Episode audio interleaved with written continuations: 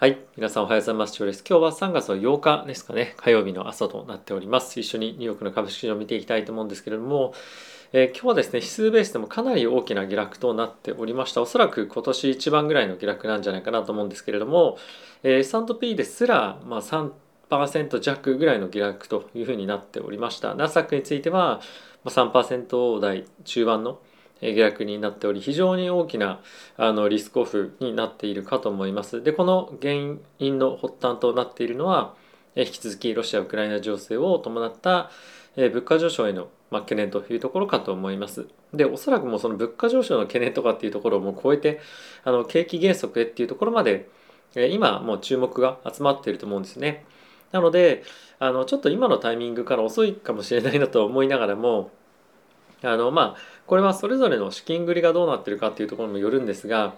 もうフルで自分の現金なり何なり全て株に入れてるっていう感じの方はまあ少しあのちょっと気をつけた方がいいなっていうのは本当に思っております。で一応まだ現金がかなりあるよっていう人はここからどこのタイミングで買おうかっていうのを、まあ、あの模索することができると思うんですけれどもあのおそらくここからもう一段ぐらいの下落っていうのはある程度見込んでおかないと精神的にちょっと投資っていうのを続けられないんじゃないかなって正直思ってはいるので、まあ、ある程度そのキャッシュコントロールというかキャッシュマネジメントをやるだとかあとはその精神的にどれぐらいまで自分の損失が耐えられる耐えられるのかっていうところも一旦ちょっと考えておかないと、まあ、ここからの株式市場非常にあの厳しい状況になってくる可能性は十分にあるんじゃないかなと思ってるので。ちょっとあの気をつけていきたいと思います。はい、で指数ここからちょっと見ていきたいと思うんですけれどもその前にですね、このチャンネルは、ファンズ株式会社様にスポンサーになっていただいております。ファンズはですね、個人が企業に対して間接的に貸付という形で投資をできるプラットフォームになっておりまして、主に年収500万円前後で資産1000万円前後の方々が投資をしているプラットフォームになってますので、ぜひご興味ある方は概要欄の方からリンク貼ってありますので、チェックしてみてください。はい。ってことで指数見ていきたいと思うんですけれども、えー、ダウがマイナスの2.37%、S&P がマイナスの2.95%、ナスダックがマイナスの3.62%、ラステル2000もマイナスの2.34%となっておりました。もう軒並み株式市場の下落のこのチャートの形がもうザーっていうふうにもう落ちてる一方でもうノーチャンスっていう感じでしたね、今日に関しては。はい。で、え一方でやっぱりこの原油高っていうところも反映してか、10年債の金利に関しては、まあ、1.78というところで、まあ、若干反発はしております。えちょっとこの辺、ここ最近変わりすぎているっていうところもあったのかなと思うので、まあ、あまり今日のこの原油高に伴ってかどうかのこのあの金利の上昇というところについて、まあそこまでフォーカスを当てるべきかどうかっていうのはちょっと正直今回見ていきたいなと思ってはおります。はい。あとはですね、ドル円に関しては115年代維持しておりますけれども、ちょっと逆に心配なのがこのリスクオフの環境で円が買われないっていうのは少しあの大丈夫かなっていうのは正直あったりはしています。はい、で原油なんですけれども最終的には下がってきたんですが120ドル台というところに突入をしておりまして非常にあのまあ、厳しい環境続いているかと思います。で、後ほどもちょっとご紹介をしていくんですけれども、えー、原油に関しては200ドルっていう予想が出てきてはいる一方で、300ドルいくんじゃないかみたいな人も出てきていて、えー、結構ですね、本当に、あのー、これまで経験したことがないような、え、経済ショックが来るんじゃないかっていうような見方も、まあ結構出てきているので、やっぱりですね、この、この辺でちょっと止まるだろうみたいな気持ちというか、あの見方は少しやっぱり、あの楽観的すぎるかなっていうのもえー、そういう見方もあの非常に増えてきてるかなと思います。はい、あとゴールドもですね、2000ドルを超えてきて、まあ、非常に、まあ、その警戒感っていうのは高まりが感じられるような水準かと思います。はい、あとセクター別で見てみても、まあ、ほとんどですねエネルギー関係以外はもう軒並み大きく下落というところで、えー、まあ非常にこの珍しいめちゃくちゃ濃いですね赤が 出てきてるのは珍しいんですけれどもあのまあいかに今のマーケットが悲惨な状況かっていうのが、まあ、こういったところからも分かるかと思います。はい、で一応チャートを見ていきたいと思うんですがこれがですねかなり長いえ期間ですね1980年代から見たダウンのチャートではあるんですけれどもまああのこことかっていうところタイミングをですねあのコロナのショックを見てみるとまだまだあの下落幅っていうのは、まあ、可能性としてはあるなっていうのは、まあ、非常に恐怖を覚える感じではあるんですけれども一応ここもリーマンショックのタイミングではこれだけ下落をしているのでまだあの、まあ、そういった規模の経済的な、まあ、その後退が来るんであればまだまだ下落場っていうのは、まあ、十分にあるんじゃないかというふうに思わされるようなチャートかなと思っています。はい、で一応あのこちらは、えサンドペインになってるんですけれどもまあこちらも同様ですよね。あのこれが、えーと、コロナのタイミングで、まあ、この辺りが、えー、大体、えー、もっと前かリーマーショックちょっと出てませんけれどもあるのでまああのなんとなくですは ではあるんですけれども、まあ、結構怖さがマーケットにはまだまだあの入る余地が十分あるんじゃないかなというふうに思わされるようなチャートになっております。はい、一応チャートのベースでも見ていきたいと思うんですけれども、え原油の、え水準というのも見ていきたいと思います。はい、一応ですね過去の水準と見てみると、まあ、かなり高いところには来ていてちょっと一服感あるかなみたいなところをなんとなく、まあ、思いたいというか想像したいところもある一方でじゃあこの辺りが仮にあの高値圏であったと、まあ、した場合でもいいんですけれども毎回毎回ですねこのような形であの原油高っていうところが大きく上昇したタイミングでは、まあ、その後ですねリセッションが必ず来てるっていうデータがあったりするんですよね。なので、まあ、この原油高っていうのがしばらく続いた後にそういった大きな景気後退っていうところが来る可能性も我々の頭の中には入れておかなければいけないかなと思っております。はい、で他にもちょっと見ていきたいんですけれども今一応ですねあの結構ツイッターでも気にされてますが小麦のえ価格とかっていうところもかなり本当に異常なぐらい、え大きく上昇してきております。やはりこの辺りに関しては、えロシア、ウクライナともにですね小麦の観点から、ま非常にヨーロッパに対して大きな、ま供給庫食料庫みたいな感じになっているので、まあ、ここが長引けば長引くほど、ま非常に大きなインパクトがあるかなと思います。はい、後ほどちょっといろいろとニュースは見ていきたいので詳しいことはそちらの方でお話をできればなと思っています。えー、まずはこちらの方からちょっと見ていきたいと思うんですけれども、えー、非常にここ最近ヘッドラインをですね賑わすことが多いこの、えー、ビリオネアの投資家のビル・ワックマンさんなんですけれども、えこのロシアのですね、えウクライナに対しての侵攻に関しては、えワールドワー3、まあ、第3次世界大戦の始まりなんじゃないかということを言っていますと、まあ、もしくはもうすでに始まっているんじゃないかっていうふうなことも、えしたしているんですけれども、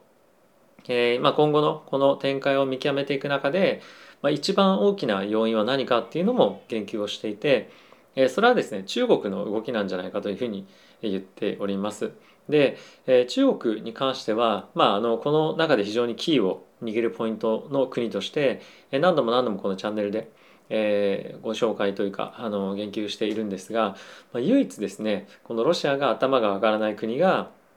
えー、中国なんですよね。でここ最近に関してもビットコインの方向性に関しても、えー、結構その中国の流れに、まあ、ちょっと乗っかるような感じもあったりとかして、まあ、毎回毎回あのお伺いを立てているような国でもあるので、まあ、中国がどういうふうにえこの平和交渉もしくはその停戦交渉に絡んでくるかっていうのが、まあ、今後の大きな焦点になってくるんじゃないかなと思っております。はいまあ、ただし今のところではまだあの中国が本格的に停戦交渉に入ってくるというような傾向は見れないので、えー、まだ、まあ、ちょっと時間がかかるんじゃないかなと思っております。はい、でえ今大体ダウ S&P がですね4200近辺だったと思うんですけれどもまあ一旦ですねここ4000を割ってくるんじゃないかっていうような、まあ、見方が出てきたりですとかあとはこの原油高に伴って米国の景気の減速、まあ、世界の景気の減速っていうところが今後あの見込まれるんじゃないかっていうようなあの新しい見方がですね徐々にエコノミストの方からも出てくるので軒並み、まあ、ウォール・ストリート各社からですね S&P の今年の見込みっていうのが、まあ、変更される可能性が十分にあるんじゃないかなと思うので、まあ、この辺りについては引き続き注視をしていきたいかなと思っております。はい、あとはですね、まあ、同じような感じなんですけれども、えー、このようなアップダウンの激しいボラティティの激しいマーケットが、えー、しばらく続くんじゃないかっていうのも、えー、見方私非常にま強くなってきているのでマーケットにその不安感っていうものが、まあ、より高まってきているっていうのもこういったニュースからも分かるんじゃないかなと思っています。はい、あとはですね、え、欧米がですねロシアの、え、ロシア産の原油輸入を禁止するなら、価格はですね原油価格に関しては300ドルを超えていくんじゃないかっていうような見方も出てきております。まあ、この辺りはあのどうなるかっていうのは非常に難しい判断ではあると思うんですけれども、まあ、あとその輸入するか輸出しないかっていうところに加えてやっぱりその今の SDGs、ESG みたいなところにどれぐらい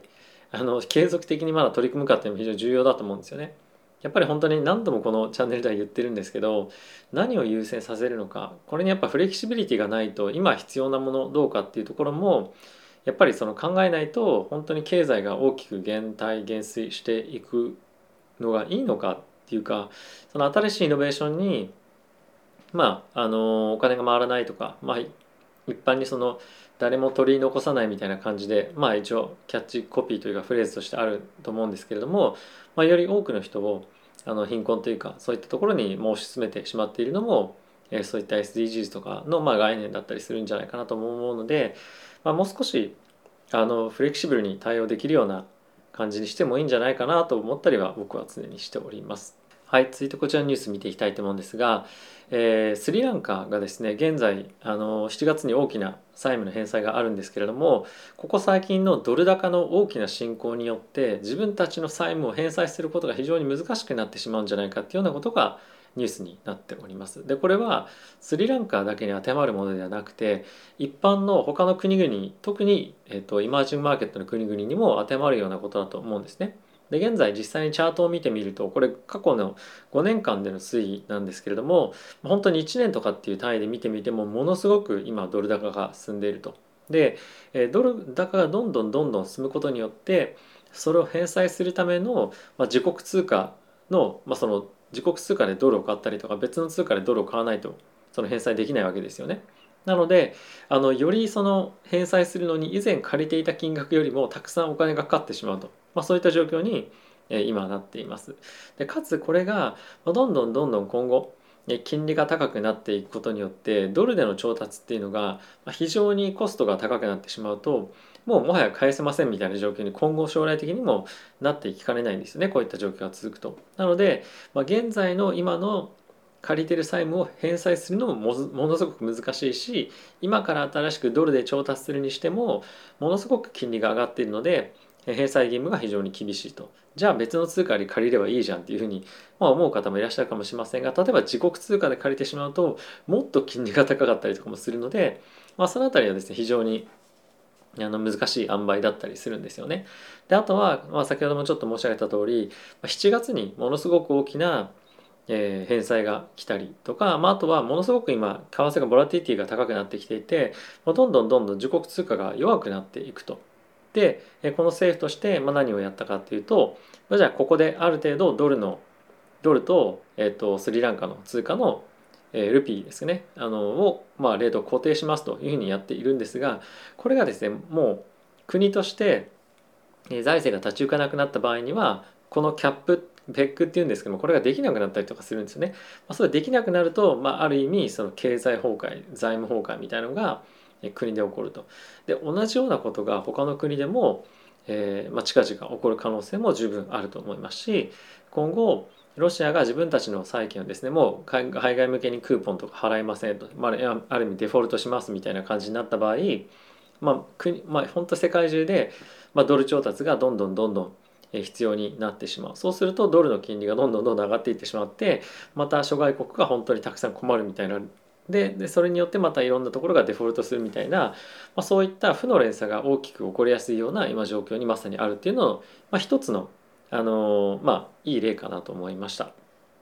はい、でここからは、えー、ウォール・ストリート・ジャーナル若干記事見ていきたいと思うんですが、えー、引き続きですねウクライナに関してはあの、まあ、一般市民向けに対しても攻撃がまた再開されているようなこともニュースとして報道されています。で現在ですね3回目の停戦交渉というのをロシア・ウクライナは行っているわけなんですけれども、まあ、あの NATO に対しての参加加盟というのをやめますっていう意思は全く今のところはなさそうなのであの、まあ、この状況が改善に向かうということは、まあ、ないというか、まあ、悪化の一途をたどっているのかなと、えー、の思っております。はい、であとはですねニュースに関してもロシア・ウクライナ情勢だったりとかあとは非常に多いのが原油関係ですね。のニュースが、まあ、ほとんど、まあ、占めているというような状況に、えー、なっています。はい、で、えー、まあそんな中ちょっとあの今日はブルームバーグのニュース中心に見ていきたいと思うんですが、えー EU がですね、えまあ、さっきもちょっとあった通りロシアからの、まあ、天然ガスの輸入をですね80%あの今年削減しますというふうに言ってるんですよね。でこれに関してそもそも本当にできるのかっていうところとまたこういった制裁をロシアにすることによってロシアをますます刺激してこの停戦交渉っていうのが非常に難しくなっていくんじゃないかというふうな見方もされていますと。でプラス今ですねあの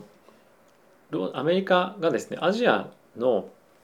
まあ、あのこの地域で、まあ、NATO みたいなものをですね作ろうというふうにしています。でこれの目的の一つなんですけれども、まあ、台湾をですね保護というかあの中国に取られないようにっていうのも一つえー、まあ理由としてあるんですね。でそれに対して今中国がものすごく憤慨していて、まあ、それはもう良くないことですよ。それは平和を乱すことになりかねませんよみたいなことを言っているわけなんですね。でこういうことが今起きている中で、えー、ロシアをますます刺激するでかつ中国もますます刺激するみたいなことをやっていると、まあ、一向に停戦の方向に着地しないんじゃないかなっていうのがちょっと見え見て取れますと。でそうなってくるとまあ、短期的に株式市場にものすごくプレッシャーがかかる可能性が十分にあると思うので本当に今投資に入れてる資金に関してはあのしっかりとマネジメントをするもしくはまあしっかりと回避するじゃないんですけれども あの本当に何があってもいいように自分の中では準備しておく必要があるかなと思っております。え一応ですね僕はあのまあ、今のところ株に入れてるのはほとんど動かしてないんですけれども、えー、今のところ持ってるのはアップルとか、まあ、ガファムですね、まあ、そこにとどめていると、まあ、Facebook と Amazon 持ってないんですけども、まあ、それ以外はあとは NVIDIA かなぐらいしか持っていないので、まあ、ほとんどあのメジャーテックしか持っていませんもちろんちょっと最近はあの NVIDIA とか大きく下落はしているんですけれどもここからは動かしてませんで、まあ、キャッシュも自分の中では、まあ、ある程度しっかりと準備されてるかなと思っているので、えー、特に動かしたりするつもりは全くないんですけれどもあの今全部フルポジで持ってますみたいな人は、まあ、本当に何があるか分かんないのであの気をつけた方がいいかなと僕は思ったりはしています。はい、やっぱりあのリーマンショック級のリーマンショック超えの下落来るんじゃないかっていうような、まあ、見方をしている人もいると思いますしそれって結構今現実的じゃないよね見方に。みような見方があのメインにされていると思うんですけども、まあ、可能性としては全然あってもおかしくないなと思いますしあの原油がこれだけ大きく上がりでかつこの原油のあのピーク感ピークアウト感も全くなくかつ小麦もそうですし何もかものコモディティがどんどんどんどん上がっていくでそれはほとんど欧州とかアメリカの、まあ、コントロール下にないんですよね。で以前から申し上げてた通りブリックスだったりとか資源大国の、まあ、いわゆるその非欧米の国々が、まあ、主権を今持とうとまさにしているタイミングだと思うので、まあ、そこで、まあ、このチャンスを逃してなるものかっていうような見方も非常に強くやっぱあると思うんですね。なのでまああの楽観的に今いるというよりも本当に世界のあの大きな